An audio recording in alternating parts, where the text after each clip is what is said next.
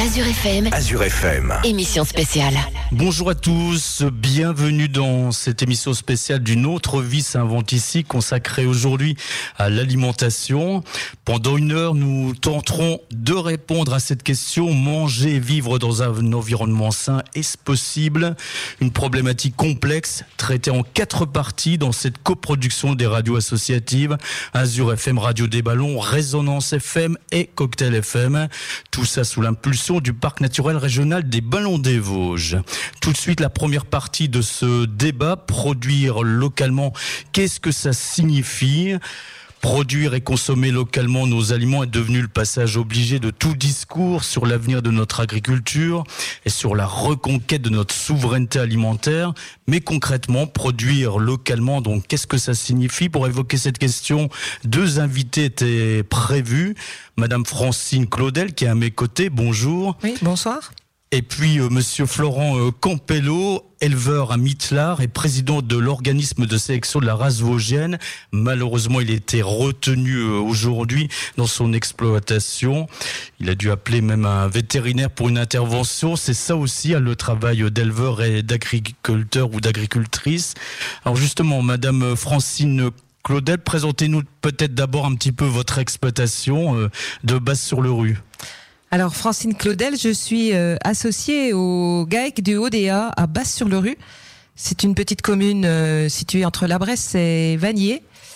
Euh, je suis associée avec mes deux fils et nous avons une, un élevage de vaches laitières et nous vendons tout notre lait à la fromagerie de l'Ermitage.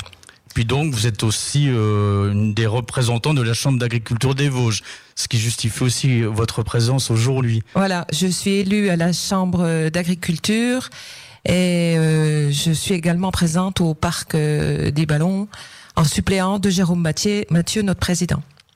Alors parlons de votre exploitation. Donc vous, vous disposez de surfaces importantes. Euh, est-ce suffisant Est-ce coûteux? C'est toujours la question qu'on se pose d'abord pour les exploitants qui sont pas tous forcément propriétaires. En montagne, les exploitations ont de grandes surfaces, mais elles sont pas toutes très productives. Euh, en ce qui nous concerne, on, on exploite environ 150 hectares, mais on ne peut récolter que sur une cinquantaine environ. Tout le reste euh, concerne des pâtures de friches euh, dans des coteaux pas toujours accessibles, où là, euh, c'est essentiellement de la pâture.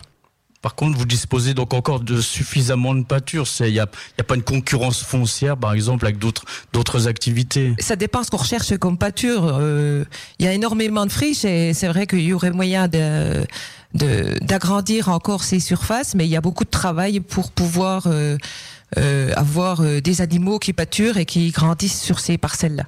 Alors justement, donc les pâtures, c'est le cœur de la nourriture de, de l'élevage dans les Hauts-de-Vosges.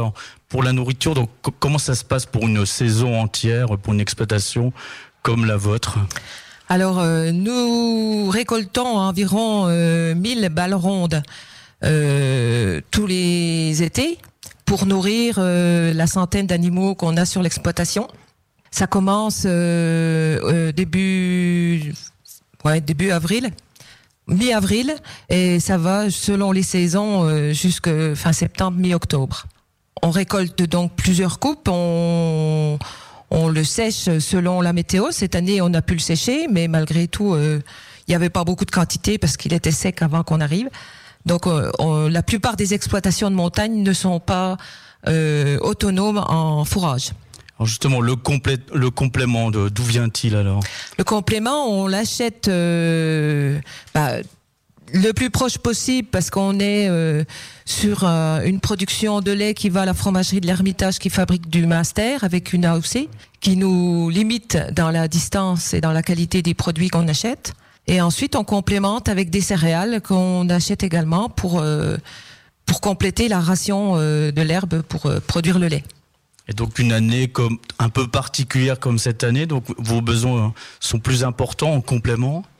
Cette année, on a dû, euh, euh, on n'a pas, on n'a pas été obligé d'amener euh, des fourrages dans les pâtures. On a trouvé suffisamment, euh, pas suffisamment dans la limite de, de ce qui poussait hein, euh, pour les garder euh, à l'extérieur. Euh, grâce à la pluie qui est revenue au mois de septembre, on a pu récolté à nouveau. On pensait jamais que l'herbe avait un pouvoir aussi important de repartir, hein, la verdure. Donc ça nous a permis de limiter l'utilisation des stocks pour nourrir euh, à la saison où on ne le fait pas d'habitude. Donc le regain vous a en partie euh, sauvé la saison. Voilà, mais on l'a surtout récolté en verre parce qu'il était forcément assez loin. Donc on a un petit peu investi pour pouvoir aller récolter de l'herbe verte et la fourrager tous les jours aux, vaches. Donc voilà pour l'alimentation du bétail, c'est déjà un énorme travail. Et puis alors ensuite, donc pour ce qui est de, la, de votre production, et de la production des, éleveurs vosgiens Comment ça se passe? Alors les productions en montagne, on a essentiellement des productions euh, de lait, de moutons, de il y a quelques chèvres également. On a beaucoup de d'apiculteurs. Euh, les éleveurs de bovins euh, se sont mis à transformer leurs animaux de réforme en steak haché qu'on fait transformer dans l'abattoir qui a été créé à Rambervillers. Et là, on valorise euh, très bien euh, nos réformes qui sont pas forcément euh, très très grasses parce qu'elles ne consomment pas du tout de maïs comme dans Plaine. Donc nous, ça nous a permis de bien valoriser nos carcasses. On les vend directement à la ferme et les gens sont très demandeurs. Pour la valorisation euh, du lait, qui est comme euh, l'essentiel de la production, tout, tout se passe euh, dans les Hauts-de-Vosges en circuit court ou il y a une partie du lait qui part plus loin? Non, notre lait est récolté par la fromagerie, la fromagerie de l'Ermitage. Il est vidé à la fromagerie du Toli pour éviter les kilomètres. Hein, il y a des arrangements de tournée.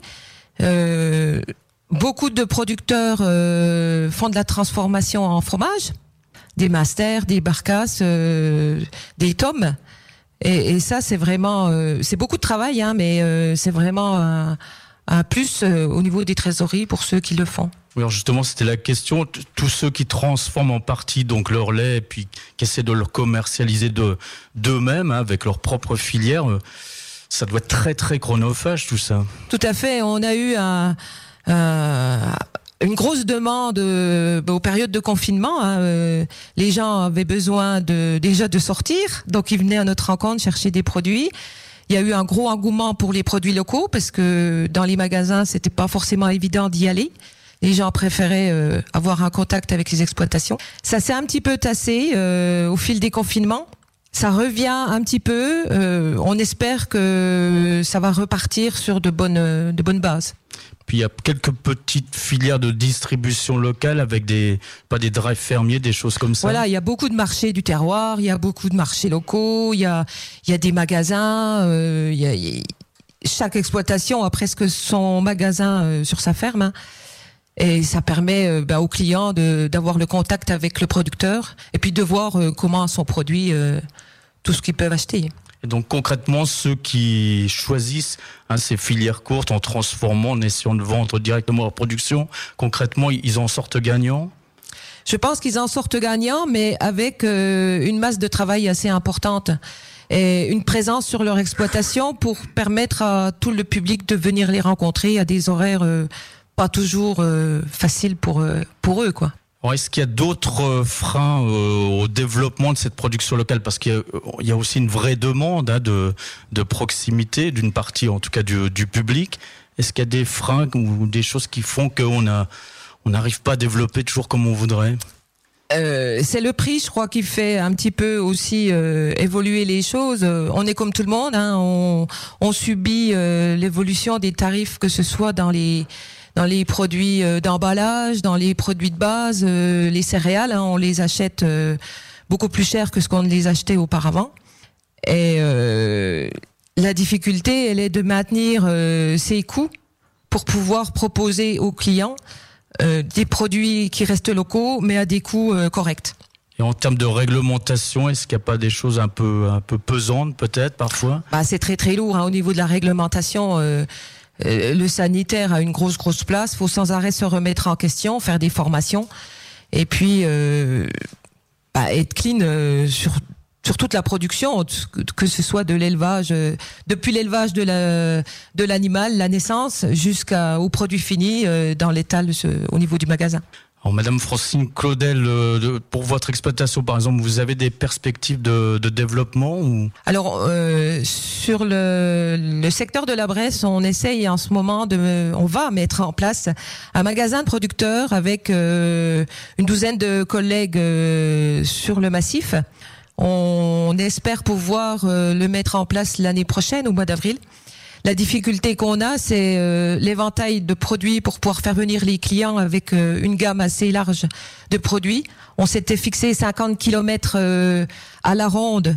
c'est un petit peu difficile à tenir parce qu'il y a des productions qu'on trouve pas du tout sur le massif, hein, des porcs, des volailles, ça devient très très compliqué. Mais bah, on y croit et on est en train de se battre avec ça. il va bientôt démarrer.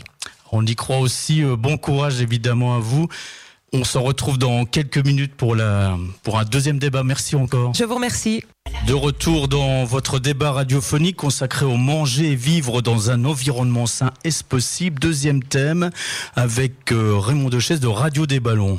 Merci Jean-Yves. Eh bien effectivement avec nous euh, Dominique Ganter euh, de la MAC Pas à Pas Vallée de Veille sans transition. Bonjour euh, Dominique. Bonjour. une deuxième casquette. Hein. oui, si je peux me permettre, je représente aussi la Confédération paysanne parce qu'on a on a commencé un travail donc dans la vallée de Kaisersberg sur l'autonomie alimentaire de la vallée. Euh, conjointement avec l'association de transition Pas à Pas et la Confédération paysanne. Et avec nous également Nicolas Thomas, lui il est de Gérardmer puisque c'est la ferme du bien-être. Donc nous avons des représentants des deux côtés des vallées euh, Vosges et euh, Alsace. Euh, bonjour. Bonjour Nicolas. Alors j'ai une deuxième casquette aussi, j'en ah. profite. Je suis aussi président du groupement des agriculteurs bio des Vosges. Eh ben voilà, tout ça c'est très très bien. Alors commençons par Dominique Ganter. Dominique, la map pas à pas, vallée de veille sans transition. C'est quoi?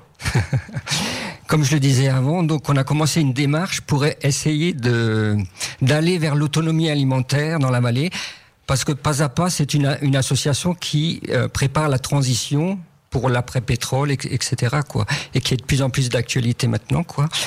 Et donc, conjointement avec la Confédération paysanne, on a essayé d'interpeller les élus et on a commencé à faire des actions pour, euh, bah, pour trouver des terrains pour installer des paysans, pour euh, trouver des, pour avoir des maraîchers, etc. Et donc, on a créé cette AMAP parce qu'il y a deux maraîchers qui se sont installés en, montagne, ce qui est assez exceptionnel, quoi. Et donc la MAP, c'est une association de de consommateurs qui soutiennent des paysans en fait, en achetant des paniers et puis en leur donnant un coup de main de temps en temps. Alors justement, on peut mettre quoi dans les paniers? Eh ben ici, euh, dans la map de, dans notre map dans la vallée de Kaisersberg, donc on a des maraîchers, on a trois maraîchers donc qui font vraiment, qui sont en montagne, installés en montagne. On a aussi du fromage bien sûr d'un producteur de fromage. Euh, on a des yaourts d'une productrice euh, de qui élève des brebis. Et qu'est-ce qu'on a aussi? Du miel, voilà, toutes sortes de choses. On a du pain aussi d'un artisan qui fait du pain. Et combien de clients à peu près? on va dire que c'est un petit peu le problème. Donc en fait, il y a plusieurs AMAP dans cette AMAP en fait. Hein. Comme il y a trois maraîchers et puis il y a d'autres producteurs. On va dire pour l'instant on est une cinquantaine quand même de, entre les différents producteurs, ce qui est pas beaucoup je trouve pour euh, une vallée comme la vallée de Kaisersberg. Quoi. Et les paniers se font de manière hebdomadaire de... Oui bien sûr, oui, c'est hebdomadaire. D'accord. Eh bien, deuxième invité, c'est Nicolas Thomas, hein, euh, la ferme du bien-être, ferme du bien-être. Le bien-être, c'est un mot qu'on emploie très souvent maintenant. Alors, euh, la ferme du bien-être, ça s'est créé quand? Alors, c'est une ferme qui existe depuis 2004 et euh, le cœur de notre activité, c'est la production de plantes aromatiques et médicinales sur le massif avec une partie de cueillette euh, en milieu naturel et puis une partie de production aussi sur le secteur de Gérardmer. Alors, on y produit quoi exactement? Alors, je, je voudrais pas lister toutes les plantes puisqu'on travaille une soixantaine de plantes, donc ce serait un peu fastidieux mais euh, des plantes très classiques, je pense aux aromatiques comme le thym, la sauge, et puis d'autres plus méconnues, je pense à la monarde par exemple, euh, et puis euh, il est important de citer aussi l'arnica qui est quand même une plante assez emblématique du massif. Alors justement, on a l'impression quelquefois que ça paraît impossible dans les Vosges. En fait, si, on en cultive beaucoup. Bien sûr, je pense même que c'est pas une solution d'avenir, mais je pense que le, le relief, euh, le, la nature du sol se prête euh, plutôt bien à ce type de culture. Et je pense même qu'aujourd'hui, euh, certains agriculteurs, dans une idée de, de diversification, envisagent la culture de plantes aromatiques et médicinales. Alors depuis la création de, de la ferme du bien-être, il y a une, une évolution dans le bon sens? Oui, je pense qu'il y a eu un, vrai euh, engouement des consommateurs pour le naturel de manière générale. Je pense que enfin, tout le monde a, ressenti cet élan-là, ce qui, été très profitable pour les producteurs de plantes. un, engouement aussi pour des consommateurs. les consommateurs ont envie de savoir comment est fabriqué ce qu'ils achètent. Je pense que c'est valable pour nous tous producteurs. on a besoin de transparence et d'ailleurs, on a, je pense qu'on a encore un gros travail à faire pour expliquer justement euh, en quoi euh, ce qu'on fait est qualitatif et euh, pourquoi on a fait les choix, par exemple, de l'agriculture biologique. Et je pense qu'il y a encore trop d'incompréhension et il me semble qu'on a besoin encore de, d'expliquer tout ça. Le public qui vient pose beaucoup de questions, s'intéresse Oui, de plus en plus. Et puis, il est très renseigné aujourd'hui. Hein. les réseaux sociaux, Internet diffusent énormément d'informations, pas toujours la bonne. Euh, et effectivement, les consommateurs sont très, très, euh, très informés. Dominique, c'est la même chose. Il y a une évolution dans le bon sens. Euh, la map pas à pas, on a l'impression que vous allez doucement, hein, pas à pas, en transition. oui, c'est pour ça qu'on s'appelle comme ça. Voilà. ouais. J'ai pas compris. Il y a une bonne évolution dans le bon sens? C'est-à-dire par rapport. que ça progresse les... au niveau. De... Ben, on est un petit peu déçu quand même parce que Euh, on trouverait important pour atteindre l'autonomie alimentaire de la vallée, il faudrait beaucoup de maraîchers notamment. Et là, on a trois maraîchers et puis ils arrivent même pas à trouver suffisamment de clients dans la vallée, quoi. Ah. Donc il y a quand même un boulot très important encore à faire au niveau de la conscientisation des gens, de pour voir quelle l'importance donc d'acheter localement par rapport euh, déjà à la qualité des produits, à la fraîcheur des produits, et puis aussi par rapport à tout ce qui est pétrole, le fait qu'il ne faudra pas transporter les produits. on voit maintenant que le pétrole il augmente, il augmente, quoi, que l'essence augmente, quoi. Donc il y a, y a, un gros boulot encore qui est nécessaire, qui doit être fait, je pense, pour euh, pour qu'on avance dans ce sens-là. Donc beaucoup de choses à prévoir et à faire dans les années qui viennent. Ah ben oui, je crois, il y a du boulot. il y a du boulot. Alors euh, Nicolas, il y a du boulot aussi à la ferme du bien-être pour les années qui viennent? Oui, oui, clairement. Euh, il me semble que justement, on parlait de l'engouement tout à l'heure des consommateurs, donc. Euh, euh, en, autocritique, on pourrait dire qu'on s'est un peu reposé sur nos lauriers. Et, mhm. bah, la période du Covid a changé quand même pas mal de choses, notamment les habitudes de consommation. tout le monde a pu le constater. Et euh, justement, oui, je crois qu'il y a, il faut, il faut continuer euh, à accueillir du monde sur les fermes. Je pense que c'est important de créer des relations entre le consommateur et les producteurs. C'est quelque chose qui doit se, se renouveler plus souvent. Ouais, Nicolas, la grosse question de ce débat, c'est devons-nous nous résilier à payer plus cher pour nous nourrir sainement? Ah, je, trouve que la question n'est pas posée euh, comme il faut en fait. Euh, je pense que c'est pas une résignation, c'est euh, c'est une question de choix, vraiment. Et euh, c'est un choix qui est vertueux, donc c'est pas c'est vraiment pas une résignation. je pense que produire sainement il y a des gros efforts qui sont faits des uns et des autres pour améliorer la qualité de la production. Je pense que le consommateur, il a besoin de comprendre aussi pour quelles raisons produire mieux coûte plus. J'ai un bon exemple, c'est l'exemple du désherbage. Euh, si vous utilisez euh, des désherbages euh, chimiques, en moi en une heure, le, un hectare et demi de culture, je peux le traiter. si je n'utilise pas, si je fais le choix de pas utiliser de désherbant chimique, c'est-à-dire que je passe au désherbage manuel ou mécanique, et qu'au lieu d'une heure pour gérer l'ensemble de ma parcelle, je vais avoir besoin de euh, plus d'une semaine pour gérer l'ensemble de la parcelle. Et la main d'œuvre, on connaît le coût de la main d'œuvre aussi euh, euh, en France, donc évidemment, ça a un impact sur le coût. Par contre, comme je le disais au début, c'est vraiment une question de choix. Il faut vraiment, et c'est un choix vertueux. Et, il me semble indispensable aujourd'hui. Dominique, d'accord avec la position de Nicolas sur justement ben, le prix ben oui, moi je suis tout à fait d'accord avec lui. J'irai même plus loin. Je dis que c'est une bonne chose qu'on puisse qu'on paye plus cher notre alimentation, parce qu'actuellement il y a beaucoup de paysans qui vivent, qui ont du mal à vivre donc de leur boulot, quoi. Et donc, il faudrait absolument que les prix, au moins les prix payés aux producteurs, soient euh, euh, augmentent, soient payés plus cher, quoi. Alors, je comprends très bien, on comprend très bien, donc il y a plein de, de, de, de personnes qui n'arrivent plus à payer, à joindre les deux bouts et à, à s'alimenter, euh, à choisir vraiment une alimentation saine, quoi. Et donc, pour ça, il y aurait des, des solutions, notamment, on parle de plus en plus de la sécurité sociale de l'alimentation, qui permettrait effectivement à chacun de choisir vraiment son, alimentation, d'avoir les moyens de la choisir, et puis aux paysans de vivre dignement de son travail aussi. Voilà un beau programme politique. Oui, c'est un, un, des projets de la Confédération paysanne qui porte avec euh, beaucoup d'autres associations, quoi. Et c'est aussi c'est euh, une préconisation du Conseil national de l'alimentation qui a fait, qui a demandé à ce qu'on expérimente la sécurité sociale alimentaire. Voilà. On pourrait en parler plus longuement. Oui, bien sûr. C'était pas trop, trop le sujet du jour, mais c'est. Oh, si, ça fait tout à fait partie des sujets du jour. Moi, je crois que c'est vraiment dans le thème là. Oui, mais donc, on a bon espoir sur ce sujet? Ah ben Est-ce que ça avance euh, Est-ce qu'il y a des, ah ben des politiques qui s'y intéressent euh, qui... je, je, vous dis que le Conseil national de l'alimentation, donc qui donne des préconisations au ministère de l'Agriculture, a, a, a préconisé qu'il faudrait faire cette expérimentation. Donc euh, actuellement, je ne sais pas si le, le, gouvernement est prêt à se lancer là-dedans, mais les il y a des consommateurs, il y a des associations, des syndicats agricoles qui poussent pour aller dans ce sens-là. Même position, Nicolas?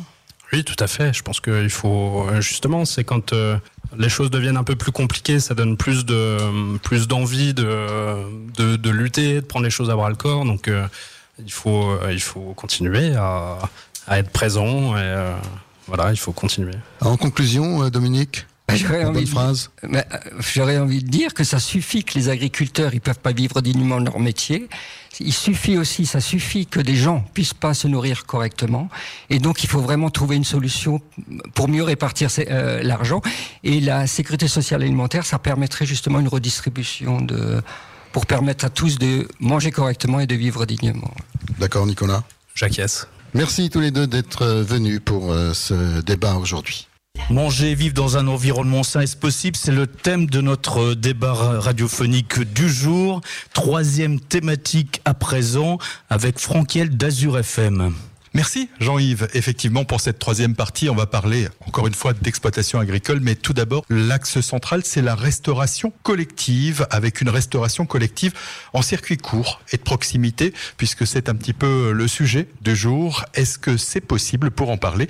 Euh, J'ai euh, deux invités autour de la table. Corinne Clasquin, vous êtes euh, chargée de mission au sein du pays de la Déodacie. Bonjour. Bonjour. Et Pascal Nevy, vous travaillez pour la collectivité européenne d'Alsace, en charge donc de la restauration collective. Bonjour. Bonjour. Précisément, première question, cette euh, restauration collective en circuit court et de proximité, c'est aujourd'hui un enjeu important. Est-ce que c'est possible? Est-ce que c'est pratiquement possible de mettre cela en œuvre? Je sais que c'est un petit peu votre euh, mission au sein du pays de la Déodacie, Corinne Clasquin. Alors dites-nous quelques mots. Vous en êtes où? Alors c'est possible et en effet, c'est la mission du projet alimentaire de territoire de le rendre possible. Et euh, le pays de la Déodacie qui porte cette démarche le met en œuvre par différentes actions. On a tout d'abord euh, la mise en relation de personnes qui va euh, permettre euh, à la fois des, par des actions ponctuelles d'ouvrir une porte entre différents milieux. Voilà, parce que la restauration collective, c'est le monde scolaire, c'est le monde hospitalier, mais c'est aussi le monde agricole avec différentes contraintes dans chacun des milieux. Et avec des actions type événementiel comme un menu local dans les hôpitaux du territoire, eh ben on fait se rencontrer tous les acteurs et finalement c'est un pied dans la porte pour la suite de la démarche. Parce que vous quelque part pour le pays, c'est un enjeu important. Vous êtes labellisé, euh, donc euh, vous avez poussé la porte vraiment très loin pour pour aller le plus loin possible dans cette démarche. Alors en effet, ça fait euh, au printemps 2021, ça fait plus d'un an qu'on est qu'on est labellisé. Il faut savoir que la démarche était en place sur le territoire en amont de tout ça. La labellisation n'était pas uniquement un objectif, mais aussi un point de départ.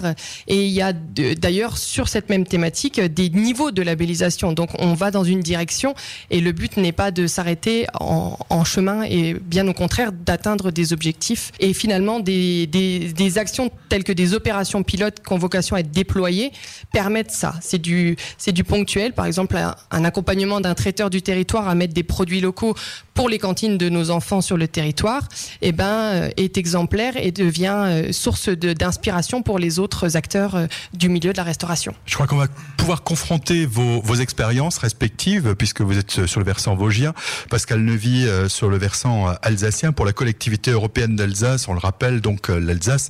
Vous vous gérez les collèges aujourd'hui, et ça aussi dans une année qui est importante. 2023 va être marquée par une année du goût euh, sur euh, ce territoire, avec euh, une mise en relation à plusieurs niveaux. Des usagers, tout d'abord, dans les collèges, donc des bénéficiaires, mais aussi des exploitations avec lesquelles vous travaillez aujourd'hui en partenariat, et puis également avec les restaurateurs à l'échelle du, du territoire. Tout à fait, oui. 2022-2023, c'est l'année de la gastronomie, et il y a un enjeu fort hein, de valoriser tout le patrimoine culinaire alsacien, les produits locaux, le savoir-faire aussi, hein, à tout niveau. Alors c'est une obligation parce qu'il y a une loi qui aujourd'hui impose qu'il y ait euh, un repas de qualité. Donc quand on parle de repas de qualité, il faut qu'il y ait des labels AOP, il faut qu'il y ait de la proximité, il faut qu'il y ait une proportion de bio, tout ça. Mais euh, j'entends dans votre message qu'il y a une volonté euh, de d'aller le plus loin possible. Il y a un portage politique fort. Hein, Frédéric Bierry, hein, il est euh, impliqué dans, dans, la valorisation du plateau du collégien euh, pour l'approvisionnement local. Hein.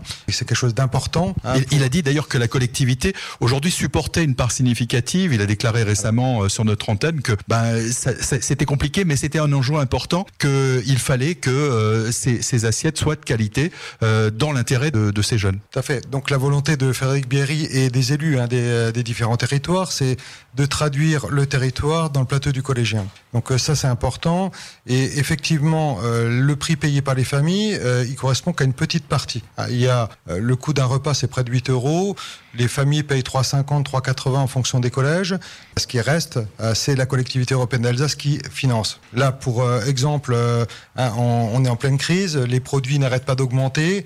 On a statué sur un maintien des tarifs. C'est-à-dire qu'on va encore compenser encore plus Hein, euh, donc euh, le, le coût hein, du repas pour les collégiens. Alors par contre, évidemment, il y a cette inflation aujourd'hui qui, qui, est galopante, mais par contre, est-ce que c'est opportun de travailler? Parce qu'on a entendu tout à l'heure que les agriculteurs avaient euh, des difficultés à boucler les deux bouts et que les produits n'étaient pas forcément achetés au juste prix. Il y a en plus des intermédiaires très souvent qui interviennent. Le fait que une collectivité, le pays, le, la, la, collectivité européenne d'Alsace euh, essaie de gérer cette restauration collective en partenariat, en relation directe de proximité avec les exploitations.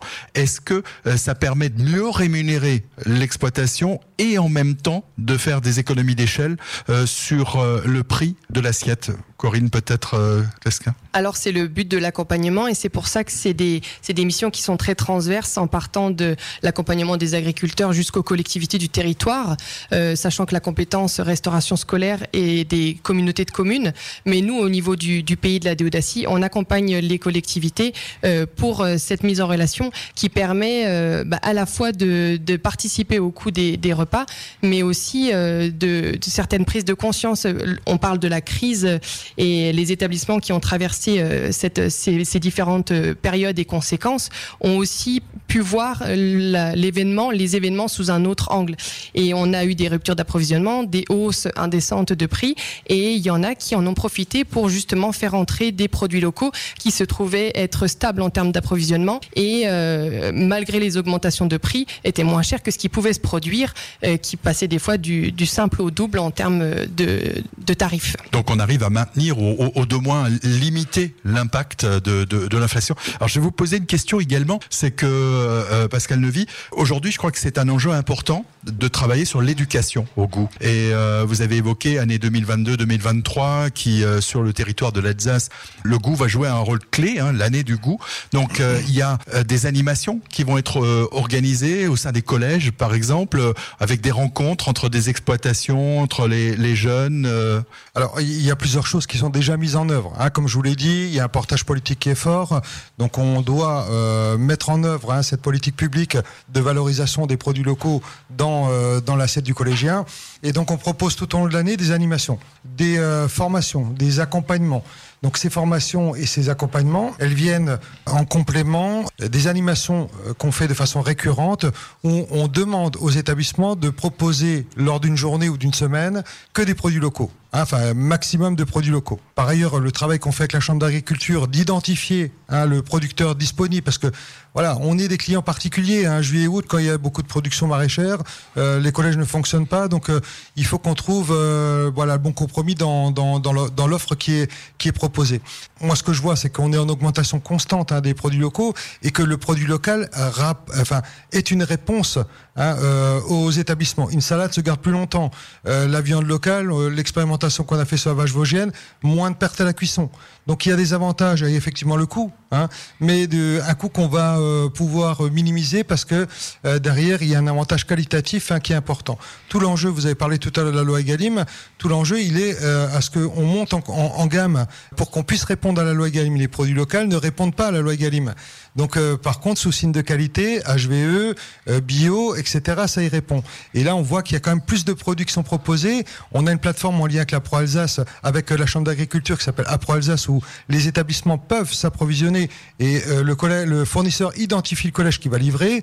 Donc, vous voyez des liens qui existent déjà, euh, qui sont bien forts. Quoi. De rappeler que cette loi Egalim, c'est une règle qui aujourd'hui euh, a été mise en place et qui va essayer de pousser l'ensemble des acteurs de, des filières à aller vers quelque chose de plus qualitatif, comme je le disais, en, en intégrant des AOP, des AOC, en intégrant le bio et, les, et les circuits courts. Il y a aussi, je crois, une notion autour du gaspillage qui, qui, rentre en ligne de compte. Euh, le euh, gaspillage, c'est aussi un sujet euh, sur lequel euh, vous, vous, travaillez, vous, en tant que chargé de mission euh, sur, pour le pays? Oui, on parlait donc de valorisation des, des produits locaux qui ne sont pas toujours permis par la, la, loi Egalim, mais néanmoins, il y a un accompagnement, bien sûr, des, des exploitants qui est fait sur le territoire pour permettre d'intégrer leurs produits dans l'offre en restauration collective. Et tout ça touche au domaine économique. Et un des leviers qu'on a pour gérer l'économie d'un plateau ou d'une assiette, il y a à la fois euh, la diminution du gaspillage alimentaire. On a des animations euh, au niveau des scolaires qui sont faites qui s'appellent la semaine de la pesée avec une évaluation euh, du nombre de grammes laissés à la fin du plateau et puis un ajustement. C'est des accompagnements qui, qui sont multipartenaires. On a la région qui intervient, on a le département et on a des vaisselles qui sont adaptées, qui sont fournies aux établissements pour permettre de diminuer ce gaspillage-là. Et c'est autant de leviers qui permettent un équilibre du plateau, tout comme un nutritionniste va réfléchir aux différentes euh, composantes du plateau pour équilibrer économiquement et nutritionnellement le plateau et permettre euh, un approvisionnement local avec un juste prix pour l'agriculteur et aussi à l'établissement de pouvoir gérer économiquement son budget. Et une dernière question à laquelle il va falloir répondre très rapidement parce qu'on arrive au terme de, de cette partie déjà. Euh, vous avez évoqué à un moment donné euh, la possibilité de s'approvisionner à un point central, une restauration euh, centrale. Aujourd'hui, est-ce que c'est quelque chose d'envisageable? Euh, D'avoir une cuisine centrale qui produit. Alors c'est pas le, la volonté encore euh, de la collectivité européenne d'Alsace. On a quelques cuisines centrales et, et on cherche la mutualisation bien sûr, mais euh, on est sur des cuisines de production en régie euh, dans chaque collège. Hein, sur les 118, euh, sur les 147 collèges, il y en a 118 qui ont une demi-pension, 7 millions de repas, et donc tous ces repas sont fabriqués en interne, quoi. C'est ce qui permet cette proximité avec les exploitations. Et ce qui est vrai dans un territoire en termes d'approvisionnement n'est pas forcément vrai dans le territoire d'à côté, en termes de maraîchage, d'élevage, etc. Donc on adapte en fonction de véritablement des, disponibilités. exactement pour le pays de la déodacie en, en, quelques mots Je vais rebondir sur ce qui vient d'être dit. C'est tout à fait ça. Il y a à la fois des forces présentes en local. Et là, l'enjeu n'est pas tant de, de trouver une solution nouvelle, mais de faire l'état de ce qui existe et de pouvoir mutualiser pour créer une logistique qui diminue l'impact carbone et l'impact économique. Corinne Clasquin, Pascal Nevy, merci. Merci. Merci. Donc de retour pour notre dernière partie de ce débat radiophonique, donc consacré au manger, vivre dans un environnement sain. Est-ce possible? Dernière thématique avec Eric Perrin de Résonance FM. Merci Jean-Yves, bonsoir à toutes et à tous et nous recevons pour cette partie sur le dérèglement climatique, les impacts de la sécheresse 2022 sur la production agricole et comment on peut s'en prémunir deux invités que je remercie hein, pour leur présence. D'abord Gérard Clément qui est vice-président de la communauté, communauté de communes des Hauts-de-Vosges, chargé du plan de paysage d'adaptation au changement climatique. Et puis on reçoit également avec plaisir Serge Sifferlen, président des fermes aubergistes du Haut-Rhin, mais pas que, hein, puisqu'il y a des fermes auberges également du côté des Vosges. Alors d'abord, on va commencer avec vous, Gérard Clément, donc euh, chargé du cadre de vie. D'abord, euh, avant de parler du plan de paysage, on va dresser un premier constat. Ça fait cinq ans que vous êtes élu. Est-ce que vous avez vu ce dérèglement climatique sur notre territoire? Oui, bonsoir. Donc euh, effectivement, aujourd'hui, les signes du changement climatique sont prégnants et particulièrement en montagne vosgienne, hein, puisque euh, les chiffres de Météo France sont, sont sans appel. Hein, c'est même en montagne qu'on découvre le, le, les plus gros effets du, de l'impact changement climatique. Notre territoire, c'est 70% de forêt hein, en montagne. Donc, euh, un des premiers regards, c'est on regarde la forêt. Et quand on croise les gens dans la rue, euh, ils comprennent pas qu'est-ce qui se passe. Effectivement, hein, les, les, épicéas euh, des, même des feuillus hein, qui sont qui sont qui meurent, etc. Et sur le reste du territoire, quand on a enlevé la forêt, le reste c'est des prairies naturelles euh, à 95%. Et là, on découvre bah, nos, nos, prairies en paillasson, y compris en montagne, y compris côté vosgien, parce qu'on nous dit, bah, côté vosgien, il pleut souvent plus, c'est toujours vert. Bah non, quand on explique aux gens de la plaine que chez nous aussi, c'est paillasson. Et ça, c'est vraiment une, un, vrai, un vrai choc euh, récent. Et puis après, ben, le, les manques d'eau, les, les, ruptures de sources, euh, les communes en manque d'eau, etc., etc. Quoi. Alors concernant la forêt, cet été, quelques communes ont été en proie aux flammes, aux feux de forêt, euh, notamment euh, Basse-sur-le-Rue, Thiéphos, puis on se souvient évidemment de l'Huménil, hein, le plus gros feu de forêt du département qu'on n'ait jamais connu. Comment faire pour éviter ces feux? Effectivement, deux communes ont été très concernées, mais on était sur une semaine où de toute façon ça pouvait partir euh, n'importe où, n'importe quand, et avec des, des, dimensions en surface euh, assez exceptionnelles. Euh, on n'a pas beaucoup prévu le, feu de forêt dans les Vosges. Hein, quand on discute avec les, les pompiers, moi j'étais 26 ans sapeur-pompier volontaire, quand on discute avec les pompiers du sud de la France, euh, qu'ils arrivent dans nos territoires, ils disent mais vous avez, enfin, voilà, vous êtes dans le mur là. On est au niveau euh, prévention, au niveau euh, pénétration dans, dans, dans, les massifs. Hein, C'est-à-dire que quand on rentre avec un, un camion de pompiers, il faut savoir ressortir à l'autre bout.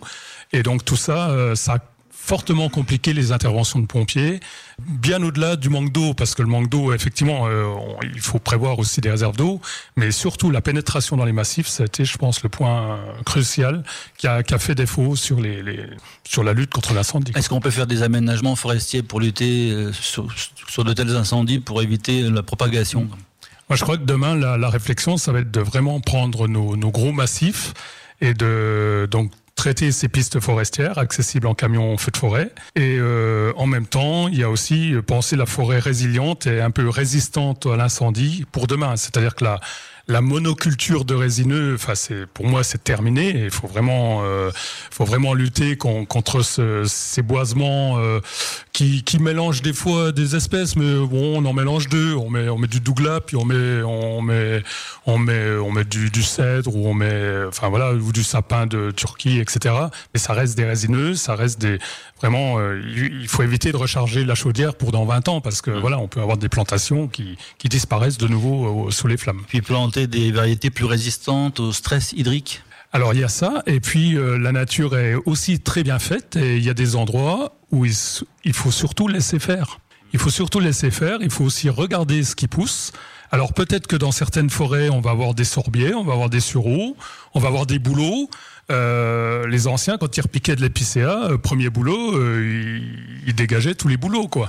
Bah aujourd'hui, il faut peut-être dans les résineux laisser pousser les boulots, laisser pousser des feuillus, et je pense que c'est ce mélange-là qui sera un peu moins combustible et un peu moins sensible aux, aux, feux de forêt et aux canicules et même aux effets sécheresse, puisque quand un arbre mourra, peut-être que son voisin sera en, sera en vie, quoi. Voilà.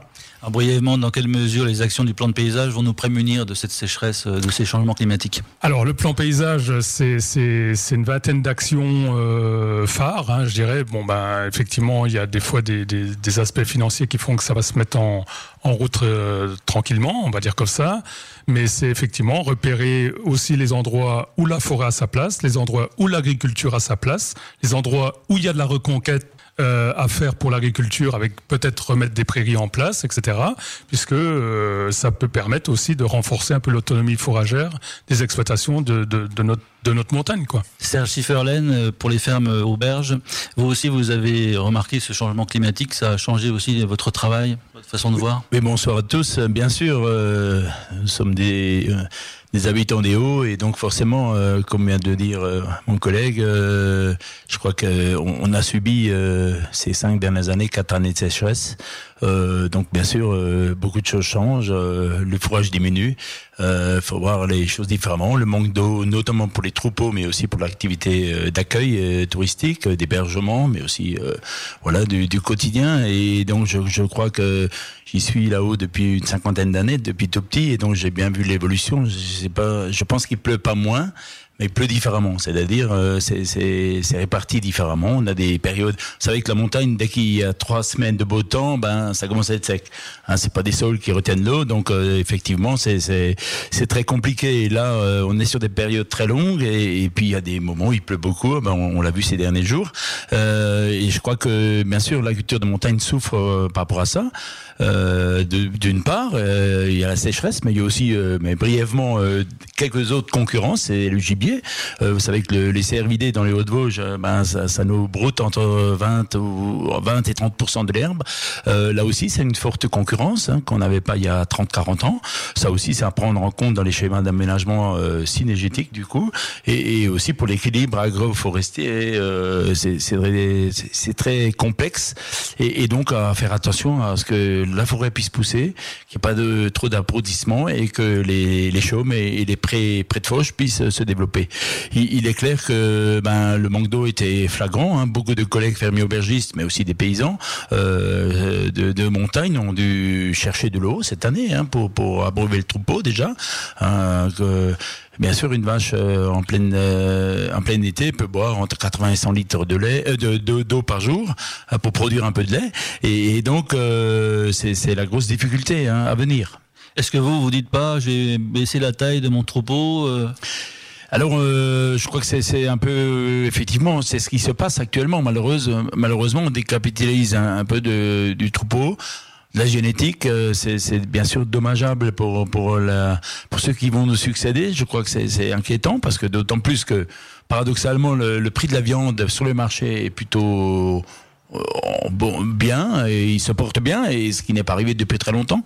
Et donc c'est un peu certains éleveurs ont tendance à sortir des, des animaux euh, un peu plus que d'habitude. Le prix de la viande va augmenter, les, les tarifs à la ferme auberge peuvent augmenter aussi à cause de ces, ces changements?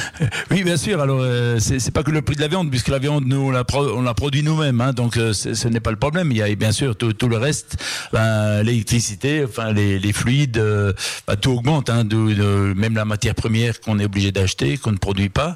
Euh, bien sûr, euh, je crois que ça va être. Euh, alors, on va essayer d'être euh, quand même euh, cohérent dans notre démarche, c'est-à-dire qu'on dans sur la montagne, dans les fermes auberges, on doit pouvoir manger un bon rapport qualité-prix. Euh, c'est vraiment no, notre philosophie et on va essayer de la garder tant que tant que possible et, et bien sûr, mais je J'imagine bien que 2023, euh, le, le repas marqué entre autres, mais tous les produits euh, qu'on peut trouver sur le chaume euh, prendront euh, 3-4% bien sûr. Sur la période de juin à août, 80% de la consommation d'eau va aux besoins de l'agriculture. Hein, vous l'avez dit, une vache consomme environ 100 litres d'eau par jour. Est-ce que vous êtes inquiet pour votre activité dans, dans le futur? Ben, on, y travaille hein, euh, dans le cadre des fermes auberges, même du massif. Hein, donc euh, je rappelle, on est 45 fermiers aubergistes qui ont label euh, fermiers aubergistes dans, dans les Hauts-Rhin, 11 dans le Bas-Rhin et 5 dans les Vosges actuellement. Ça fait une soixantaine d'établissements sur le massif. Euh, depuis 2018, on a travaillé sur, sur l'eau, hein, et l'eau dans les fermes auberges. Et donc, on, j'ai des collègues qui étaient en Autriche il y a pas longtemps, euh, il y a 15 jours, pour aller voir un peu ce qui se passe sur une ferme sur Kramprof, qui est sous, sous l'égide du parc. D'ailleurs, euh, avec euh, Julien Bourbier, euh, ils étaient allés voir comment on aménage euh, ces, ces territoires-là pour essayer de garder l'eau le plus longtemps possible, puisque quand elle tombe, elle part vite, et, et on, on, la retrouve des fois dans les vallées en inondant un peu nos villages. Donc on essaie un peu de, de, de la dompter et de la garder on n'invente rien de neuf. Hein. Vous savez, comment je suis monté avec mes parents là-haut euh, dans les années 60, 70, euh, on avait déjà des rigoles d'irrigation, on avait déjà, on gardait, on essayait déjà à l'époque de garder l'eau. C'est vrai que ça s'est un peu perdu, ces rigoles se sont refermées, et je crois que ben, quand on parle un peu de, de, de, retenue d'eau, alors retenue collinaire, c'est des bassines, enfin vous voyez bien ce que ça a donné ces dernières semaines, euh, on, est loin de ça, mais quand même à un moment donné, il va falloir euh, euh, y penser et dire, voilà, on aménage ces, ces territoires pour qu'on puisse continuer à faire de l'agriculture, de la production et accueillir du monde. Et Gérard Clément, c'est vrai que les poches d'eau, c'est aussi une des solutions. Par exemple, Bagné a choisi d'investir dans des poches d'eau pour, pour garder de l'eau en cas de feu. Oui, effectivement, il y a, les, il y a des aménagements de ce type-là, mais l'eau, euh, il faut savoir la, la retenir aussi dans les zones humides, dans les prairies. Hein. Les prairies euh, sont, ont une forte capacité de rétention d'eau, les zones humides. Et puis, je suis aussi euh, vice-président à l'urbanisme. Je pense que dans l'habitat, il y a aussi toute l'eau de pluie avec des réserves tout, pour tout un chacun. Et je pense qu'en s'y mettant tous comme ça, effectivement, le débat sur l'eau est très sensible, mais il y a moyen de le rendre vraiment acceptable pour tous euh, si, si on trouve les bonnes solutions de notre territoire. Oui, je pense qu'il y a un, réel effort à faire et on, y travaille depuis euh, dans, depuis quelques années maintenant sur la rénovation, de, même dans nos fermes auberges. Quand on rénove ou quand on remet euh, des, des choses aux normes, ben, il faut aussi penser à ça, l'économie d'eau. C'est-à-dire, hein, quand même, essayons d'abord d'une part de, de l'économiser au maximum avant d'en chercher d'autres d'autres solutions. Et, je crois qu'il y, y a, un réel travail. C'est vrai qu'on n'y était pas sensibilisé depuis pendant très longtemps. Et là, euh, ben c'est quand même des choses. Hein, on laisse plus couler l'eau. On peut récupérer l'eau de pluie pour, pour, les toilettes et ainsi de suite. Il y a, il y a beaucoup de choses à, à, mettre en place. Et alors, euh, je, je, voudrais quand même mettre un petit bémol, c'est qu'actuellement l'administration, la DDT, euh, l'agence euh, de bassin, enfin la loi sur l'eau est très contraignante. Donc tous ces gens-là, il faudrait qu'on se mette tous autour de la table parce que si, si pour chaque projet on met deux ans pour avoir une autorisation, euh, ça va pas aller. on fait un travail réel de, sur le terrain pour pouvoir mettre en place des choses, mais il faut que tout le monde s'y mette. Eh bien, le message est passé. Merci à vous. Merci, merci, à tous nos invités ainsi qu'à Justine Damelincourt qui a coordonné euh, avec le parc naturel régional des Ballons des Vosges la préparation de ce débat. Les quatre radios partenaires diffuseront cette émission dans leur programme. Ce sera le dimanche 27 novembre. Une émission disponible également au podcast. Si vous voulez écouter quelques arguments supplémentaires ou revenir dessus, merci encore de votre attention et bon week-end.